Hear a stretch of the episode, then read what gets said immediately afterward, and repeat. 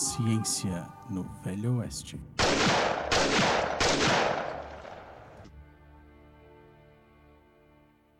Olá pessoal, a gente está reunido aqui para mais um episódio do nosso Ciência no Velho Oeste.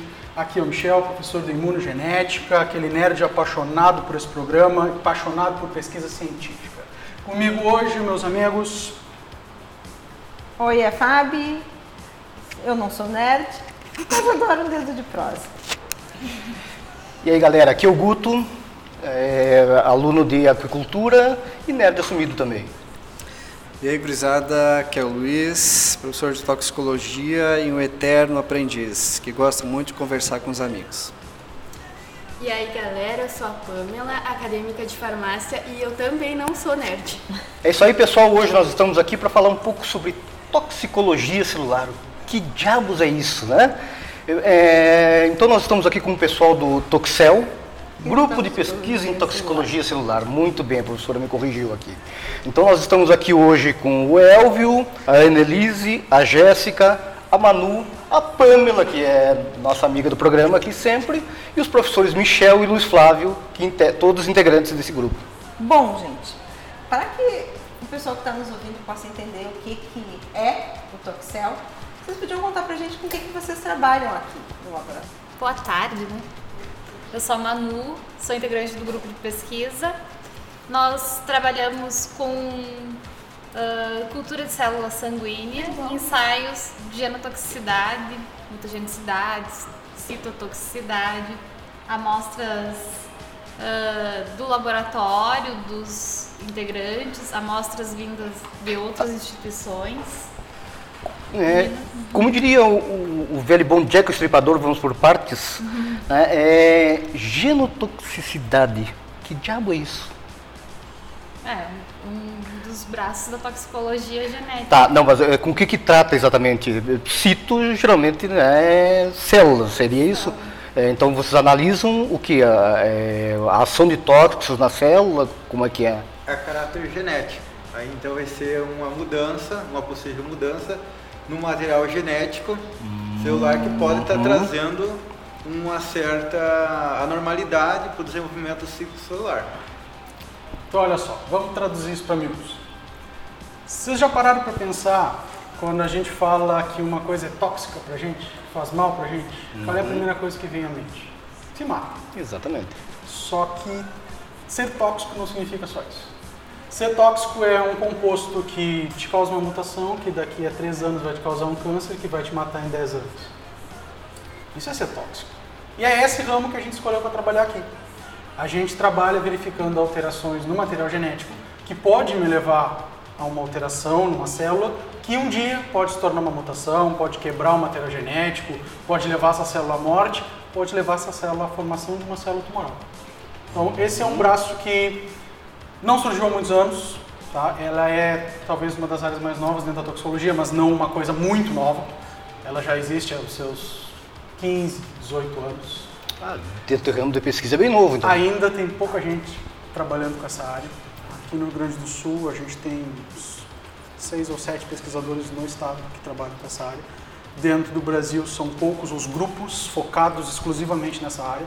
Ele acaba sendo sempre uma, uma ponta dentro da toxicologia, mas grupos que trabalhem só com isso dentro do CNPq ainda são muito poucos, uhum. porque é uma área que tem as suas dificuldades para trabalhar, pelo tipo de material que se usa, pelo tipo de reagente que se usa, mas certamente é uma área muito interessante, tem trazido resultados muito uh, elucidativos, tem mudado muito com muitos conceitos que a gente tem, tem muita coisa para ser testada ainda nessa área. Tá? Isso abriu um campo gigantesco para a gente poder trabalhar. Pois é, pegando esse, esse gancho do que tu falaste agora. Então, a, tox, a toxicologia celular é um ramo, né? Que tu pode investigar dentro da toxicologia, que é uma área ampla e vasta. E a gente falou aqui que se trabalha pensando naquilo que no futuro pode me trazer um problema, gerar um câncer ou algum outro tipo de sinal de toxicidade. Ok, então a gente está falando de um campo bem amplo. E quando a gente pensa nisso, eu posso pensar que diferentes xenobióticos, diferentes substâncias podem causar esse tipo de toxicidade. Vocês trabalham especificamente com um grupo de substância aqui no laboratório? Pretendem trabalhar com um olhar específico para um grupo de substâncias ou a coisa ainda é tipo, estamos tentando testar coisas diferentes e quanto mais diferente, melhor? Olha, é, como a Manu disse, nós recebemos é, muitas amostras externas, muitas cooperações científicas de diferentes universidades. Os nossos principais parceiros hoje são o FSM e a URGS. É, e eventualmente algumas outras amostras pontuais. Né? É, as amostras que nos chegam geralmente são compostos oriundos de síntese química ou de extração né, de produtos naturais, e alguns deles podendo ser é, extraídos e modificados é, quimicamente. Então, basicamente compostos sintéticos, semissintéticos e naturais. Né? Em se tratando de laboratório, das amostras que nós temos nos debruçado uh, desde o surgimento do grupo, existe uma certa ecleticidade nisso. Né? É, a gente tem trabalhado com questões ambientais, com metais pesados, uhum. com agroquímicos, é, temos trabalhado com produtos naturais, é, alimentos, aditivos alimentares e também medicamentos. O interessante é que existe, o Michel já havia colocado isso, né, um mar de possibilidades e para que se pesquise sobre isso. Se nós considerarmos, por exemplo, a Anvisa até 2013, não eram exigidos vários testes relacionados à genotoxicidade. Isso quer dizer que talvez, eu não sei um percentual exato, mas vamos chutar entre 80% a 90% do que é comercializado hoje com medicamento, de fato nós não sabemos a longo prazo o que alguns regimes terapêuticos podem imputar no que diz respeito à é, genética toxicológica. Se nós pensarmos em aditivos alimentares, nós temos uh, uma, uma tese de doutorado é, de um outro programa, mas que é realizado, passa por esse laboratório, é, com um aditivo alimentar. Né? Nós temos uma defesa já realizada com aditivo alimentar. Né? É, com suplementos alimentares também, ou elementos e suplementos alimentares.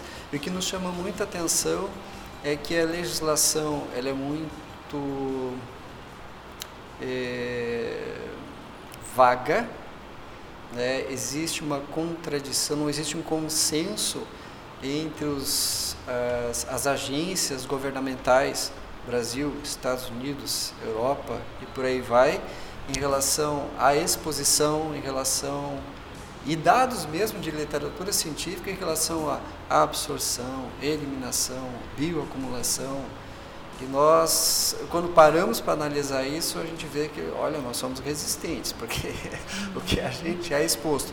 E o, as concentrações que nós testamos não são concentrações elevadas, nós buscamos as menores concentrações capazes de induzir danos, e elas são realmente muito baixas, muito pequenas, né? e induzem de fato danos. A gente não fica meio louco de ficar pensando nisso, de ficar vendo esses resultados com as mais diversas substâncias o tempo todo. Ah, eu usava isso. Olha esse resultado. Ah, agora eu vou testar um suplemento alimentar. Ah, meu Deus, eu usava isso. Ah, isso que está presente no alimento que eu como todo dia. Ah, meu Deus, eu usava isso. Sem falar em quanto. Né? Não é meio assustador? Com certeza. Se a gente pensar a quantidade de coisa que tem naquele lanche em cima de uma bancadinha ali, naquela bolachinha, naquela balinha que a gente come todo dia aqui dentro do laboratório, você vai ficar apavorado. Uhum. Porque o número de compostos que tem ali, a é. gente não morreu porque não era hora. Não, a gente fica pensando mesmo, eu já estou começando a me sentir o Batman.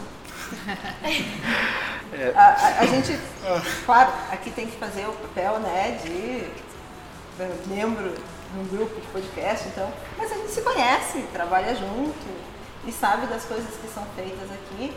E aí, cada vez que tem uma ideia nova de avaliar um novo composto, um alimento, eu fico pensando, ah, lá vem eles estragar o meu dia de novo. Né? Aquilo que eu uso todo dia depois ficar apavorado. E o pior é que você ficaria surpreso com coisas que a gente vê e usa todo dia e que não é tão seguro quanto a gente pensa. Ah, um detalhe, para o nosso público leigo, né, a, a, questão de que produtos químicos alteram o DNA é porque o DNA basicamente é química, né? Sim. É, são produtos químicos que se unem de uma forma São específica. compostos, são ligações químicas que estão sujeitas Uhum. à ação de outros compostos, de outras interações e que, claro, nós temos mecanismos de reparo. Não imagine que nós somos um ser perfeito que multiplica milhões de células por dia e que nada acontece. Mas nós temos mecanismos de reparo. O problema é que existem compostos que podem interferir nesses mecanismos Sim. de reparo. E aí é que está o problema. Tá, e me diz uma coisa, o teste aqui dentro é feito direto no DNA ou ele é feito na célula para avaliar como o DNA reage dentro dela? Normalmente a gente coloca o composto em meio celular, junto com a célula, para simular o que seria que estaria acontecendo dentro de um organismo. Sim. De frente disso, a gente tenta eliminar a célula do caminho para analisar o que sobrou, que é o material genético. Sim. Ainda assim, é muitas zoeiras. É muitas zoeiras, isso é para deixar a criatura louca. Eu estou ainda pensando em tudo que vocês falaram que que estão trabalhando aqui no laboratório e eu não sei se eu quero saber o resto.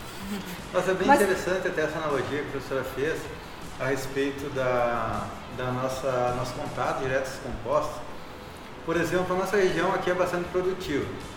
E a produção, ela traz benefícios, é claro, a nossa região é uma das maiores produtoras de arroz do Brasil, mas junto com essa produção de arroz, tem inúmeras substâncias que são usadas para tratamentos de lavouras, que também são, são, são elementos que possuem uma toxicidade já reconhecida.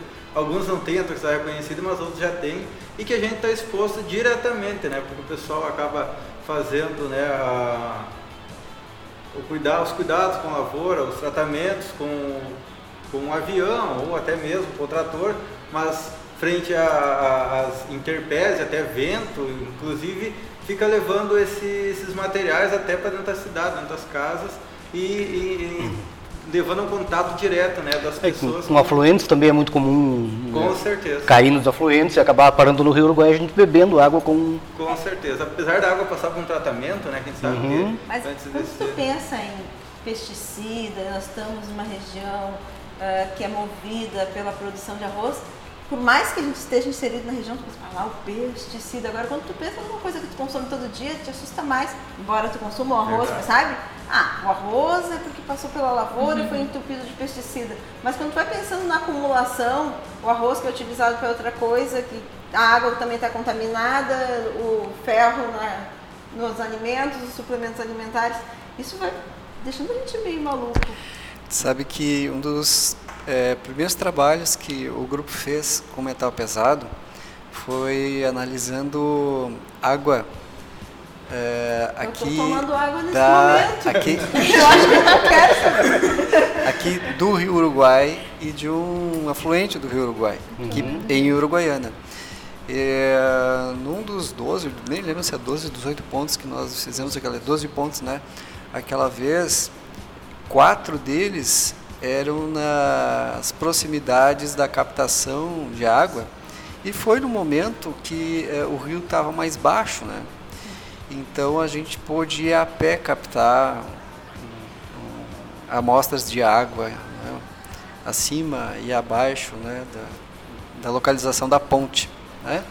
E que me chamou muita atenção naquele dia foi eh, o número de pessoas que pescavam ali, pescavam para consumo. Depois que a gente viu a, o resultado das análises de metais e aqui também no laboratório o estrago que fez em cima das células, daí a gente depois mimetizou num segundo trabalho concentrações relacionadas a partir daquelas, né, e de exposição que chegariam, poderiam chegar à corrente sanguínea e tal. Olha, ah, não, as pessoas não têm ideia da, da- do tipo de exposição que tem. Claro que se eu entrar em contato com, com uma concentração elevada de metais uma vez na vida, não vai me causar problema algum. Né? Vai meio que bioacumular, ficar um tempo, mas eu não vou morrer por causa disso. A não ser que seja uma- um caminhão de metal. Mas nesse caso de exposição de água, muito dificilmente. Né? Não estou falando lá do problema ambiental que deu lá para cima né? na, com a Vale do Rio Doce e tudo mais. Mas se nós pensarmos numa projeção de anos, aí o negócio muda de figura. Aí a gente vai começar a se questionar a respeito de alterações neurológicas, nós vamos começar a nos questionar a respeito de alterações hematológicas, renais, né? E aí vai. Pois é, a Fábio, por exemplo, é uma que eh, ah, não quer tomar água com metal pesado, mas em casa passa botando Black Sabbath para escutar. É metal pesado também, né? Mas esse aí não faz mal. Ah, esse bom. aí pode ficar tranquilo que esse aí não faz mal. Eu não vou morrer Ainda não tem nenhuma evidência. Ah, eu não vou morrer intoxicada. Mas justamente o que o, o, que o Luiz estava falando. Ah, realmente, quando a gente pensa na exposição repetida e continuada, mas aí a gente está falando só do caso da água, e a gente sabe que não é a única fonte de exposição que a gente tem. Então, por isso que eu pergunto, tom de brincadeira, mas é verdade, ficar vendo esses resultados todos os dias, ou tu perde a noção e não liga mais pra nada, ou tu fica muito louco, né? E, Tipo, meu Deus, como, como é que você lida com isso? Eu acho que tem várias coisas que tu tem como controlar a partir de um dado, de um resultado. Tu pode excluir aquilo do teu consumo, do- dos teus hábitos. E tem certas coisas que não. Que não. Tipo água. que não tá possível, não tá ao teu alcance eliminar isso do teu dia a dia. E, e para a gente tentar contextualizar o laboratório, como é que vocês estão assim, eh, no nível, em número de alunos de mestrado, de estudantes de iniciação científica? Como é que está funcionando isso? Como é que está o grupo? E a gente sabe que não está todo mundo aqui. Não, é que tem gente, pessoal tinha aula também, então nosso horário de gravação não favorece para estar todo mundo, mas nós somos hoje dois professores aqui, eu e o Luiz, tem mais a professora Ivana na UFSM, professor Alexandre na URGS também integra no grupo. Nós temos hoje uma aluna de doutorado que faz parte do trabalho aqui com a gente, que é orientada pelo Luiz. Nós temos hoje dois acadêmicos de mestrado, ambos do programa de pós-graduação em ciências farmacêuticas. Um é o Elvio, outro é a Juliana, que talvez o pessoal lembre dela, que participava dos nossos primeiros programas. Agora ela está quase defendendo já o, o trabalho dela. Nós temos duas já mestres formadas pelo grupo que continuam trabalhando com a gente. Uma é a Keila, outra é a Manu, que está aqui com a gente, que faz pouco tempo que defendeu. E nós temos hoje quatro alunos de iniciação científica. A Annelise, a Jéssica, a gente tem também a Pamela, que está sempre com a gente, e tem a Mariana. Por que, que a gente tenta não ampliar demais assim, o número de pessoas no grupo? A gente sempre teve a consciência de que o aluno que vem fazer pesquisa ou que vem fazer iniciação científica, ele quer aprender algo a mais. Então a gente tem que ter esse tempo para dar a mais para eles, para poder dar essa atenção. E se a gente começa a colocar 10, 15 pessoas para dentro do laboratório, se torna impossível fazer isso. Junto com as outras rotinas, porque afinal a gente não abandona a aula, a gente não abandona a extensão, está aqui a gente gravando o programa essa hora, a gente não abandona as atividades de ensino administrativas, mas a gente tem que deixar um tempo também para estar perto delas para tentar dar um pouquinho mais daquilo que elas não vão ver em aula. Eu falo elas porque, coincidentemente, só tem elas nos ICs. Fora o Elvio, dentro do laboratório, só sobrou meninas aqui. Então, porque a gente acaba, acostumou a falar elas. Mas, para a gente dar essa atenção que o pessoal quer e precisa, e está aqui para isso, a gente prefere não inchar demais o grupo. Todos os, os componentes do grupo são da, da área de farmácia? Não. Eu, eu parei para pensar aqui. Mas não, nós temos a Manu é nutricionista, a Keila é química, o resto do pessoal é. A gente tinha a Pamela, que era até, para quem lembra, até um ano atrás era acadêmica da ciência da natureza, a gente roubou ela, agora ela é da farmácia também. E o resto do pessoal. Agora o resto do pessoal é toda, agora é da área de farmácia. O que mostra né, como a área não é uma, uma área de atividade exclusiva e que a gente pode sempre associar né, ah, pessoas, agregar pessoas para compor o grupo. Você sabe que isso é uma das características principais que a gente vê nos grupos de genotoxicologia hoje. O grupo que originalmente eu venho, onde eu fiz o meu doutorado, nós éramos eu de farmacêutico, uma bióloga, um físico, ah, uma química, dois médicos e por aí vai. E cada um trazia estudos para genotoxicologia, mas da sua área. Isso é o que tornava talvez mais rico para a gente trabalhar. Porque cada um trazia a sua experiência para a gente construir em grupo e a gente via que dava para fazer genotoxicologia com tudo isso. Então, é, como a gente disse, é um campo muito vasto para pesquisa. Essa, essa diversidade da- das profissões que a gente estava falando, das áreas que estão aqui, corrobora o que a gente falou no início, né? que são diversas substâncias que podem oferecer um risco toxicológico, genotoxicológico. Então, realmente eu acredito que cada um possa agregar e até o que a gente nem imaginou ainda. Você tem trabalhos fantásticos, assim, tá? Eu não, tô falando só do, do que a gente faz aqui, mas assim, você vê trabalhos fantásticos na área de genotoxicologia com o pessoal da física, por exemplo. Ah, recentemente eu li um trabalho que falava de genotoxicologia avaliando células do ouvido conforme o tempo de que você usava o celular por dia. E você tem lesão de DNA. Então, assim, é, dá para fazer muita coisa. Viu? Depois não quer que fique louco. Por isso que eu tô abandonando o celular quase. Eu já não estava nem pensando no celular, mas é. É, e eu sei que tem trabalhos de genotoxicologia também em área animal, né? Que, em- eu, como acadêmico de aquicultura, já tomei contato com alguns sobre infestação com metais pesados e outras coisas. De... Na área animal tem bastante pesquisa no aspecto assim dentro da área é, buscando biomarcadores, né? Uhum. utilizar os animais que estão no meio ambiente e se eles podem servir como marcadores de contaminação. né? Então é, existem muitas propostas de modelos. O trabalho da Keila né, do mestrado da Keila foi um trabalho assim, semelhante, semelhante não, nós buscávamos se o tal do mexilhão dourado, que é uma praga, Sim.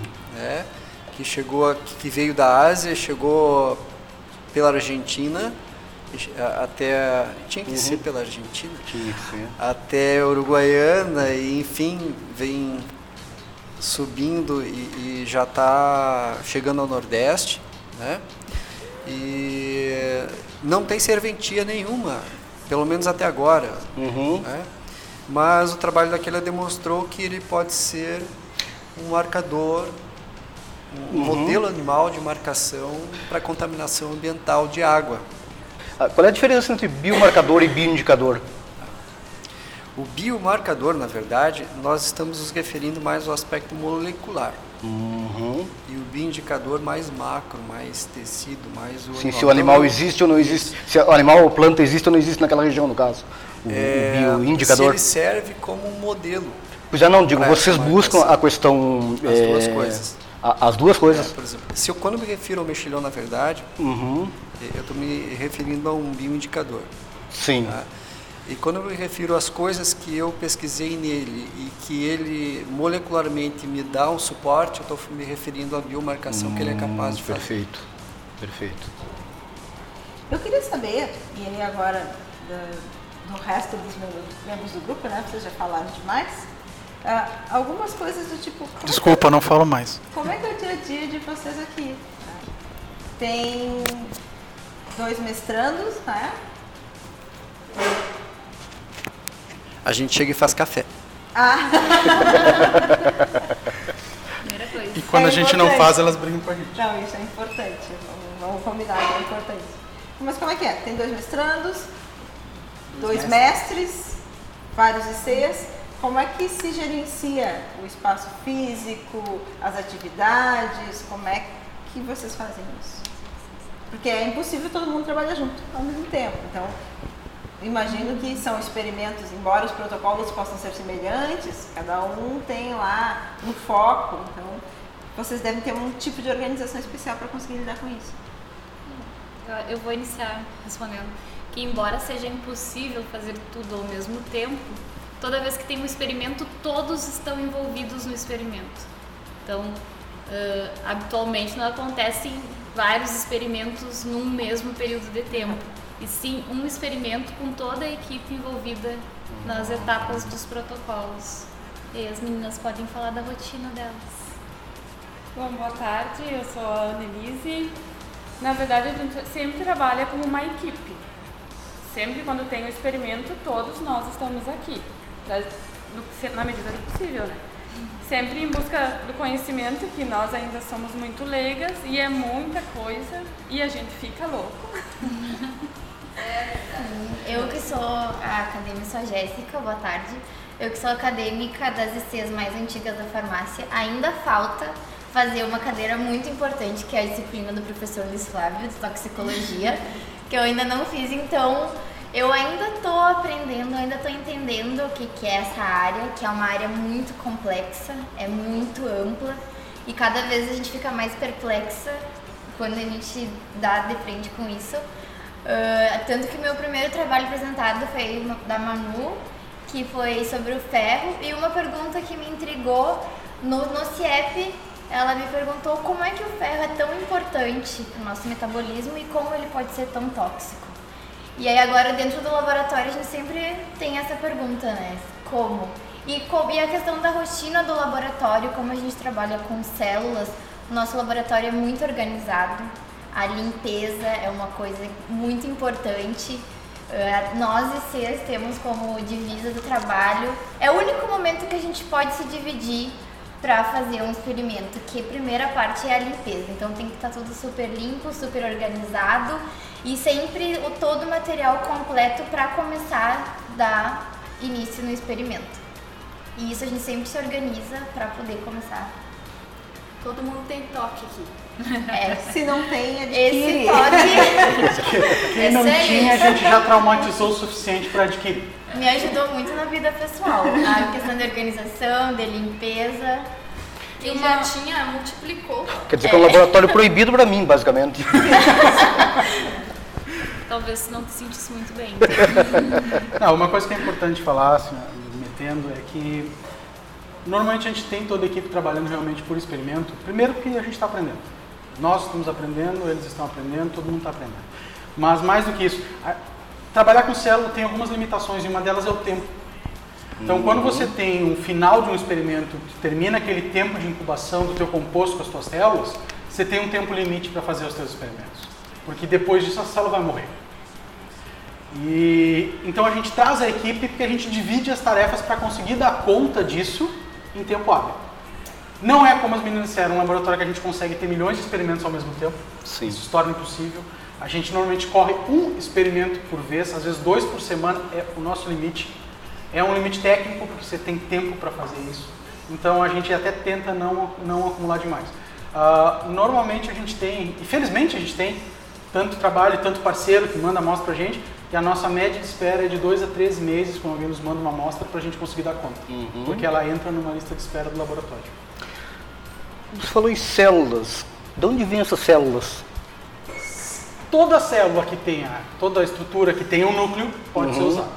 Ponto. Essa é a primeira coisa que a gente tem que entender. Se ela tem DNA, ela pode ser usada para estudo. Ok. Da onde vêm as nossas células? Duas fontes. Uma, se for célula sanguínea, a gente coleta de voluntário. Passou, a gente pega o braço. E outra, que a gente tem mais recentemente ah, enfocado, são linhagens celulares. Linhagens comerciais que você mantém no laboratório. Ah, a gente aqui está terminando de estruturar aqui no laboratório, mas a gente está fazendo esse tipo de trabalho já com outros laboratórios parceiros, para poder ah, abandonar um pouco essa coleta Sim. tá? Porque ela, a coleta ela nos limita você ter um voluntário, esse voluntário ele tem condições de saúde para ele poder ser um doador para gente. Era a pergunta. Passou, Olha. a gente pega o braço. Não, isso é uma brincadeira. Mas Assim, o que, que precisa um voluntário para tu coletar? Para que tu tenha as células que tu necessita. olha só, Ah, bom, as células que a gente normalmente coleta são células que todos nós temos. Como que eu sei que essa célula está saudável? Infelizmente eu não sei.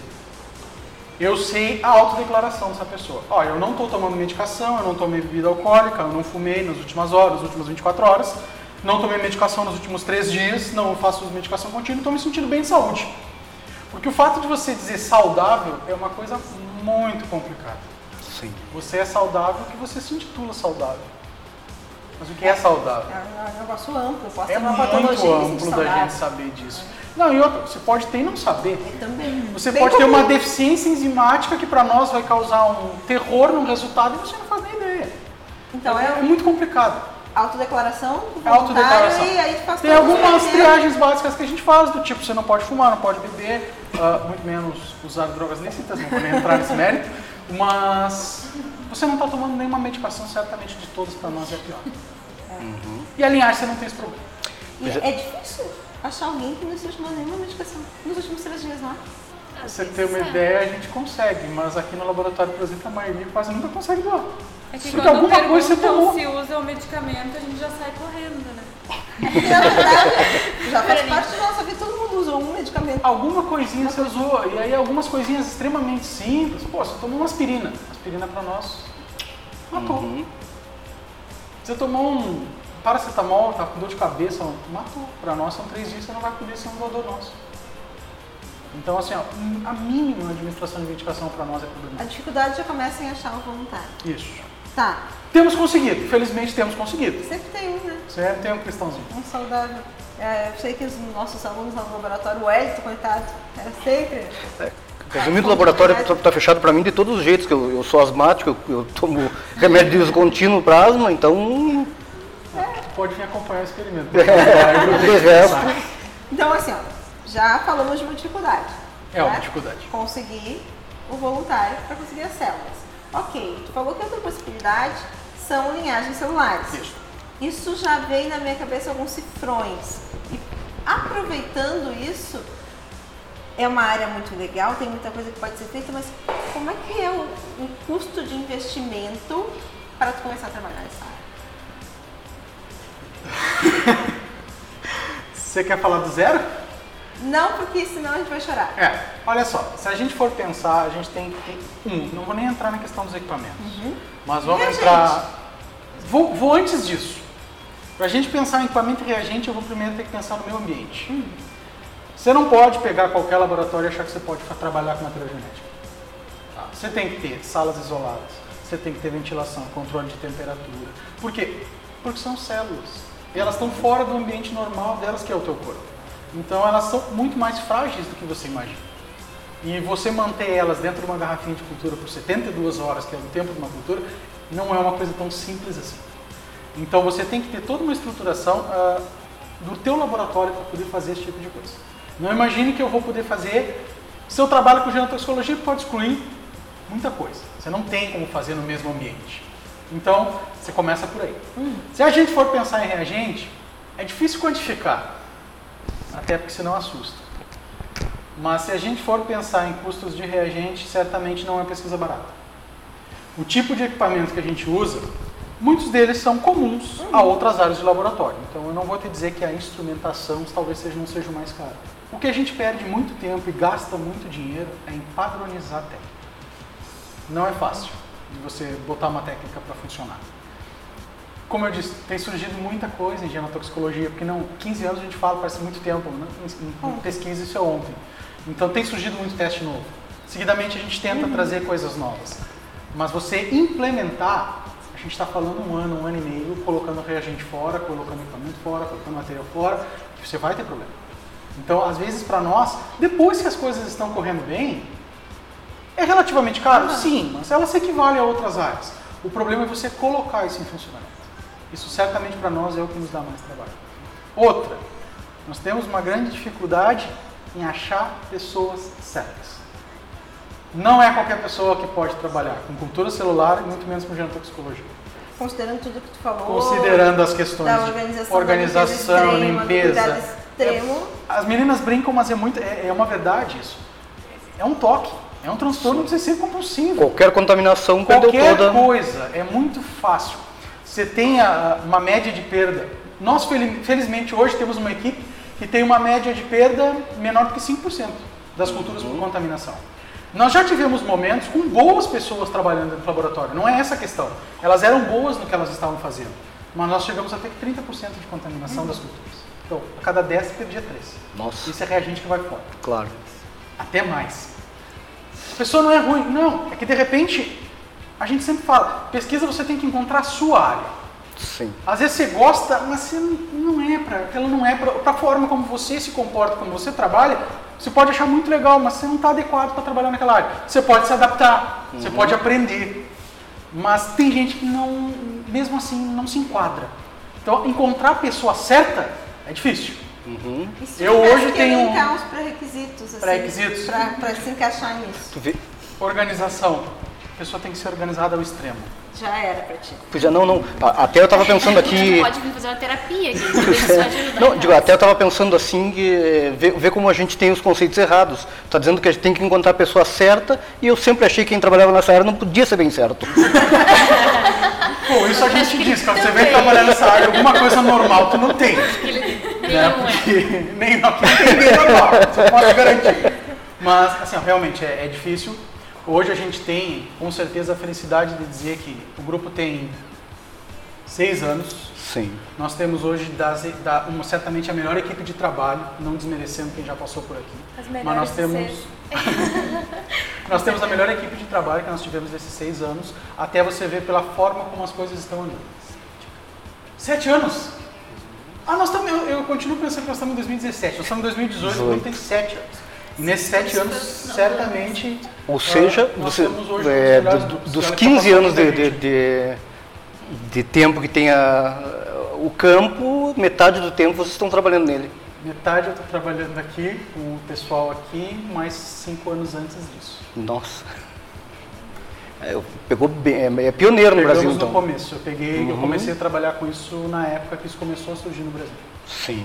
Que ainda tinha pouca gente, a minha, na época, orientadora de doutorado era uma dessas pessoas, que ela migrou da área mais de biologia molecular para a área de toxicologia, porque ela viu que era um campo interessante. E na época nós estávamos montando o laboratório ainda, quando eu fiz doutorado em Santa Maria, e foi montado para isso. E foi montado pensando só nisso. Porque, como eu disse, não dá para pensar em ter dois ambientes dentro de um laboratório de cultura celular de. Olha, uma dúvida que desde o começo do programa, desde que vocês começaram a, a- falar sobre como é que funciona esse campo, está me atormentando aqui. E pelo amor de Deus, me esclarece a dúvida. No café e na cerveja, cerveja vocês já acharam alguma coisa? Materiais fora da questão do estudo. Ah, bom. verdade, Menos é- mal. Na verdade é assim, ó. Na cerveja já. Como é que é o nome daquele cara que eu sempre me esqueço, meu Deus do céu? Teodoro, não sei do que, é Paracelsus, né? O apelido dele. É, ele tem uma máxima, São bombastos? um bombastro, esse mesmo. É suíço, né? Uhum.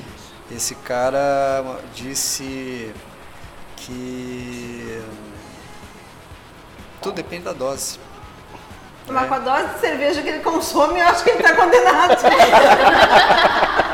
Já, já, já foram feitos alguns trabalhos aqui com suplementos alimentares voltados para para quem faz atividade física, né? Uhum. Dessas maravilhas que vendem pela internet, né? Ou vendem via Paraguai, né? Libres, etc e tal, não desmerecendo os hermanos, mas é, aquilo que é na verdade meio pirata, meio que não tem registro pelo Sim. Ministério da Saúde, nem no nosso, nem no deles, eles também sofrem com isso, né? Estão dizendo que eles são porcaria, a gente é direitinho. Não. Aí eles também têm esse mesmo problema. Esses produtos eles são veiculados aqui e lá, né?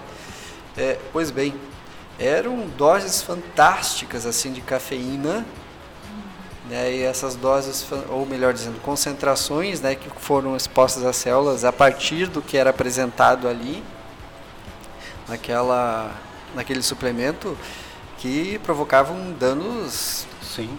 É, A, a cafeína é altamente tóxica, né? na- na- na Agora, dose. a cafeína ela tem propriedades medicinais também incríveis. Uhum. né? Anteontem mesmo eu baixei um artigo, eh, esqueci de te passar, uma revisão sobre cafeína.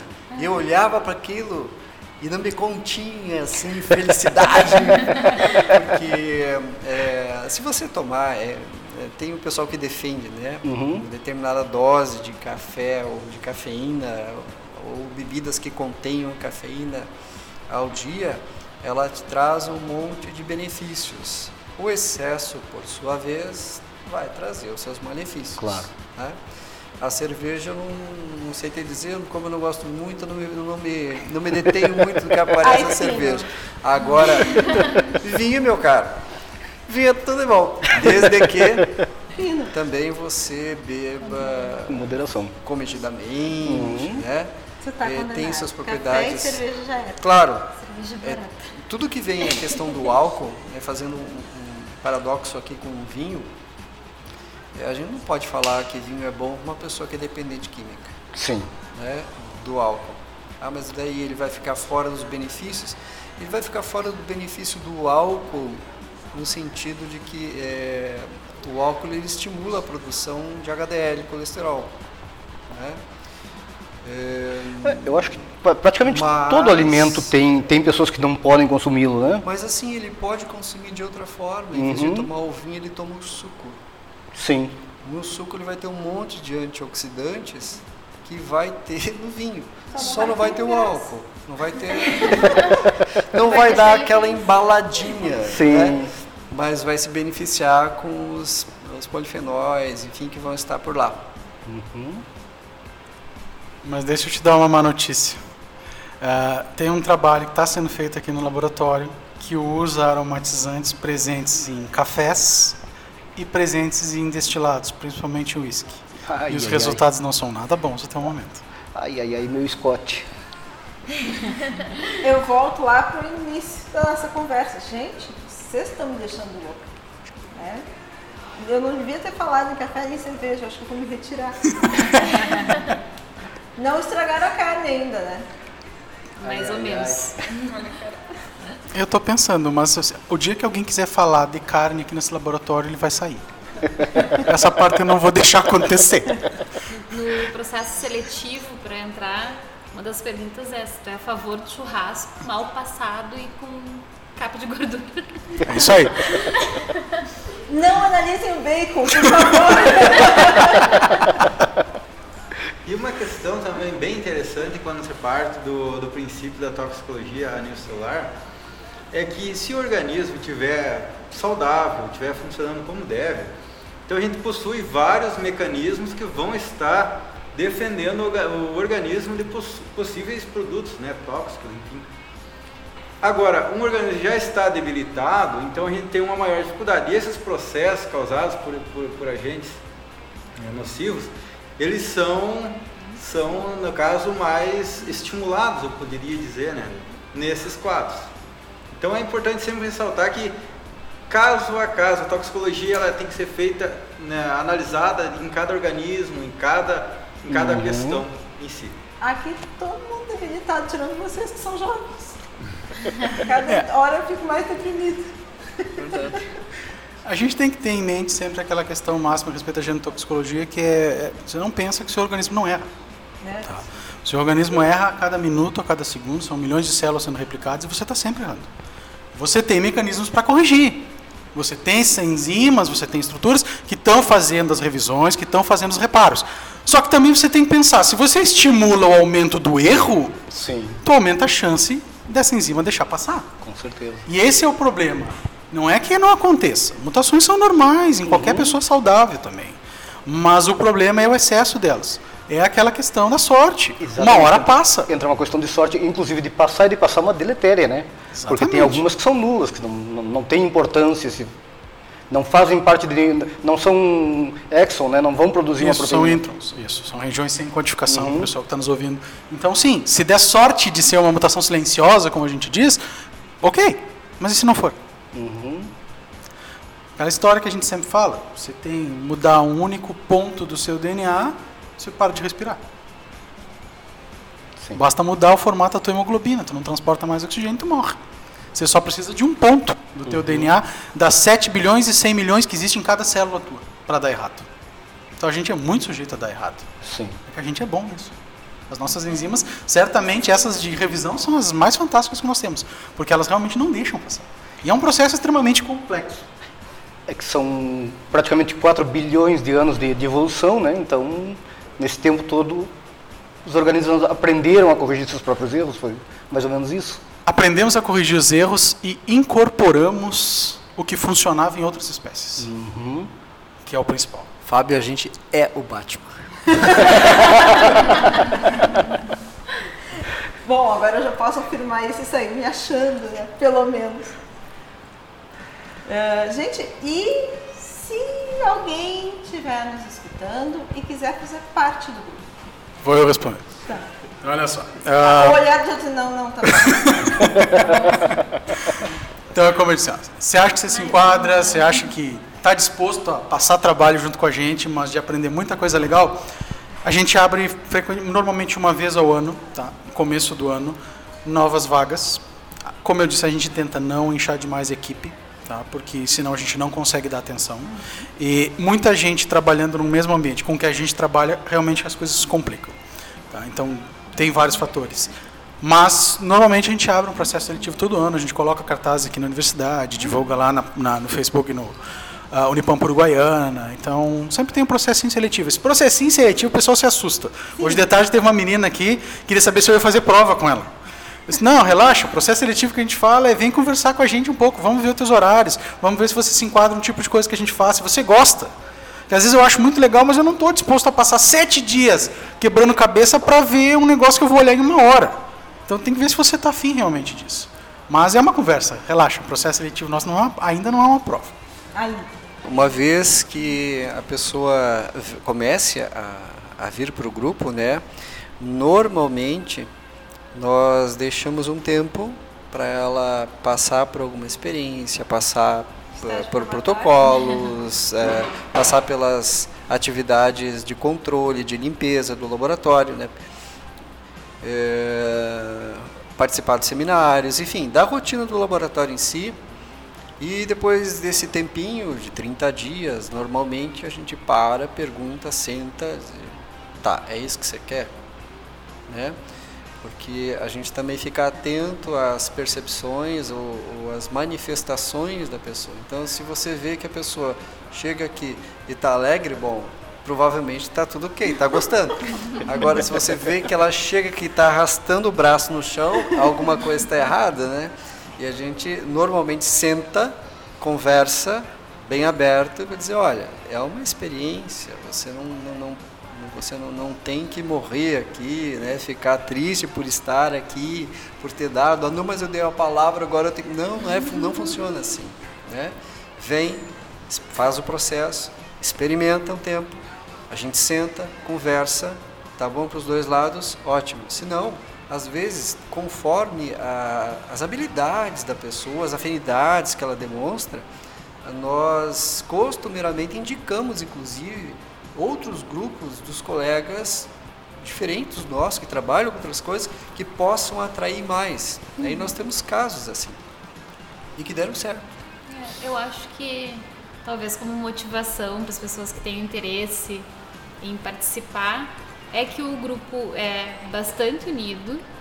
Todas as atividades da organização, a finalização de um experimento são desenvolvidas por todos, não tem só o IC para ficar lá no final do dia.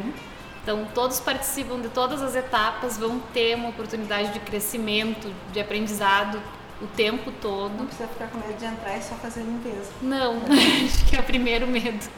Vai lá para lavar a louça. tem isso, né? É muitos, Não, mas ah, todos precisam passar por isso. Não, não só os ICs, os mestrandos, os que já concluíram, já são mestres, todos desempenham as mesmas funções. Eu sempre falo para o pessoal que eu gostaria de ter a formação que eles têm hoje. né? Quando eu fiz farmácia, e foi em federal também, a minha geração, dentro foi na Federal de Santa Catarina, a minha geração não teve abertura para pesquisa. Nós éramos encaminhados única e exclusivamente para estágio, né? mas pesquisa não.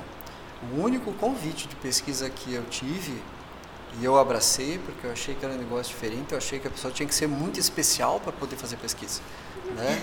Que nem um amigo meu que pensava que bah, o cara que toca guitarra elétrica ele tem que ser um cara muito especial para não tomar choque, porque afinal é.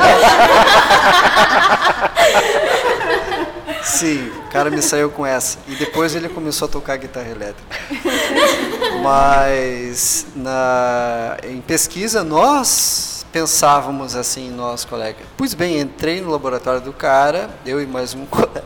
Ele desistiu na primeira semana, eu ainda insisti mais duas semanas depois, e nós ficamos todo esse tempo escrevendo cartinha num padrão de carta em inglês para ele mandar Pro- Não, professor, quando é que nós. Não, pode deixar amanhã. É, amanhã. Chegou um momento que eu disse: vá para o raio que eu parta. Né? Então, esse cuidado a gente tem também.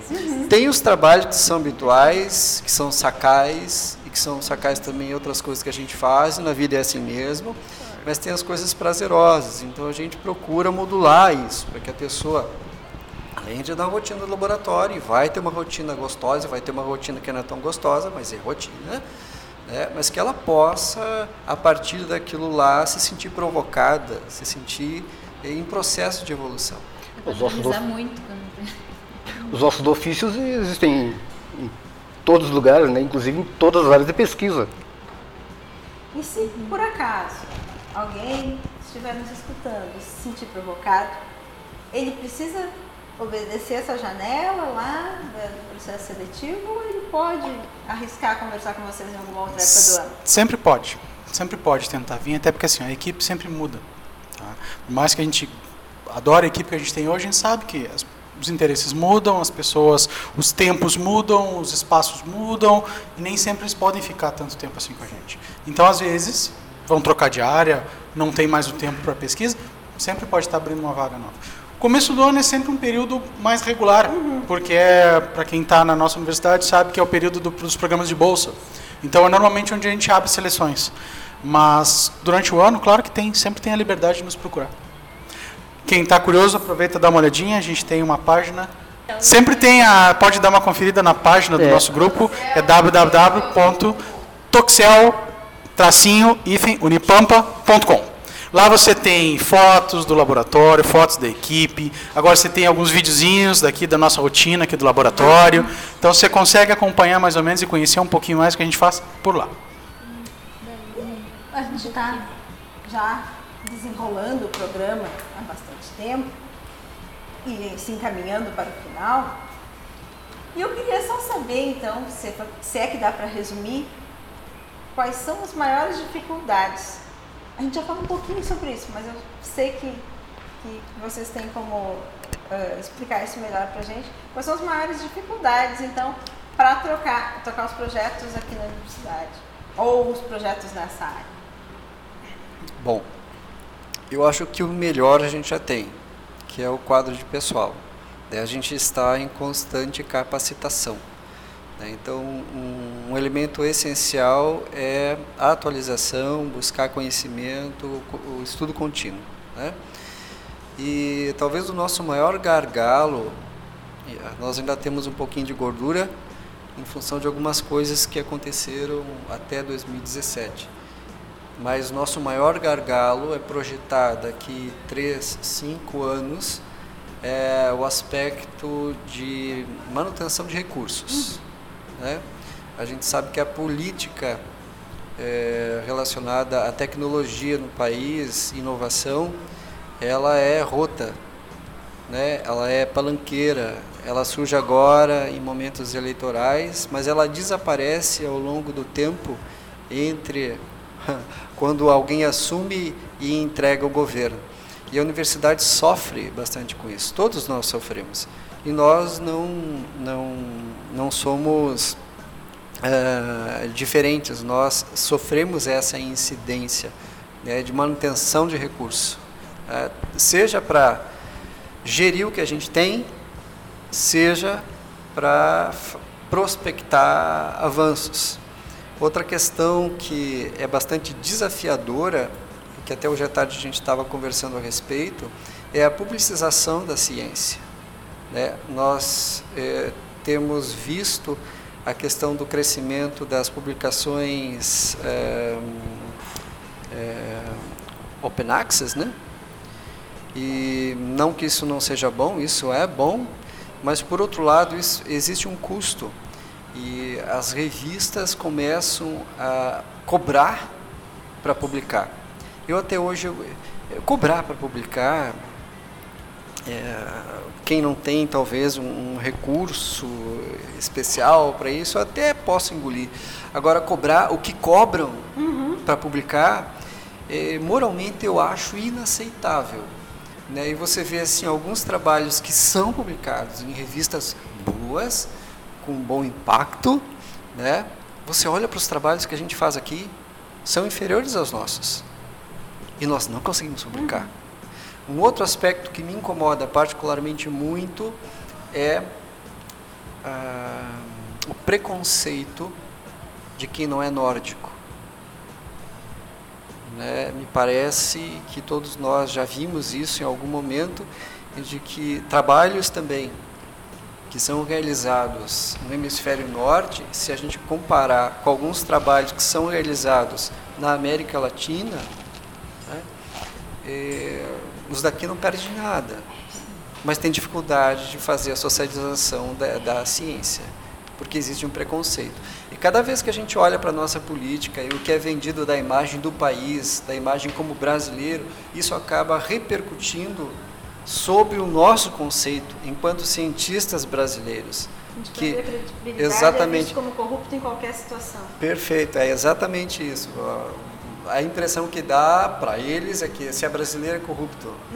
Claro, para as pessoas menos esclarecidas, mas em cômputo geral passa-se essa ideia.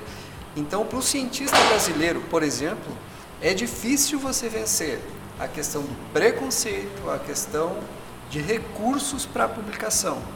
Hoje nós havíamos escolhido uma revista né, para publicar o trabalho da Keila, de uma revista boa, a 2, e é, encaixa com o trabalho dela. A gente deu uma olhada e viu que os dados que ela tem para apresentar é, são muito bons em relação ao que foi, ao que tem sido apresentado pela revista, só que cobra 3.500 libras. Não estou falando de dólar, não estou falando de euro, estou falando em libras esterlinas. Então é um absurdo.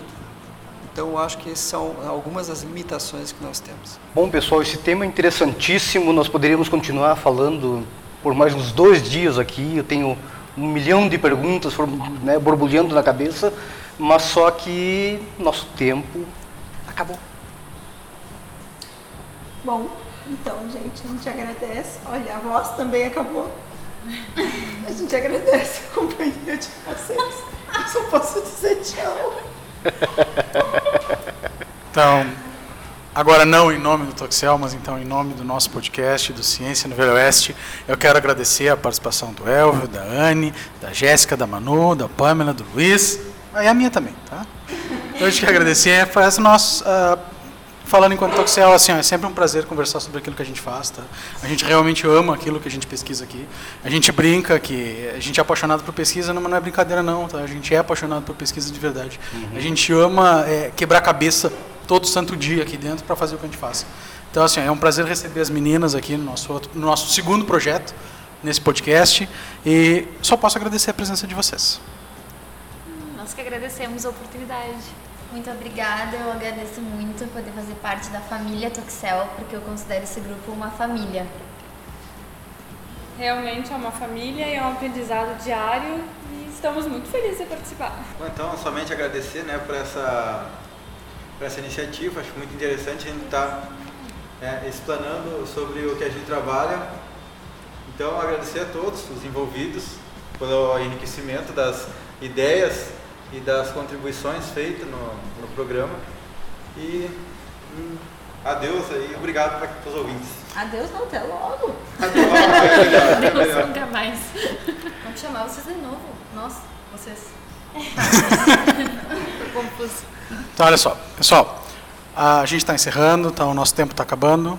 Obrigado, Fábio, obrigado, Guto, obrigado, Luiz. Sempre um prazer de, ah, passar esse tempinho com vocês. A gente hoje falando um pouquinho mais sobre o que a gente conhece, mas sempre é um prazer a gente discutir esse tempo aqui. Pessoal, ah, Pamela, eu vou pedir para você passar de novo para o pessoal que está nos ouvindo. Qual que é os nossos endereços? Onde é que ele deixa comentário? Onde é que ele pergunta? Onde é que ele fica sabendo um pouquinho mais sobre o Toxel essa semana? Bom, sobre o Toxel, pode nos acompanhar, na, acompanhar no nosso site, que é toxel-unipampa.com. E agora falando em nome do podcast, que vocês estão sempre nos acompanhando, eu peço que continuem nos acompanhando e nos indiquem a mais pessoas. Curtam a nossa página, que é Ciência no Velho Oeste. Nos sigam no Instagram, Ciência no Velho Oeste. Deem uma conferida no nosso site novo, ciencianovelhooeste.com.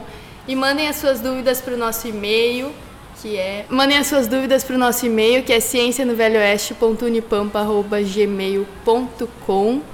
Ou comentem no Facebook, no Instagram, directs, aceitamos tudo. Pessoal, foi um imenso prazer. A gente vai ficando por aqui. A gente se vê no próximo Ciência no Velho Oeste. Grande abraço e até mais.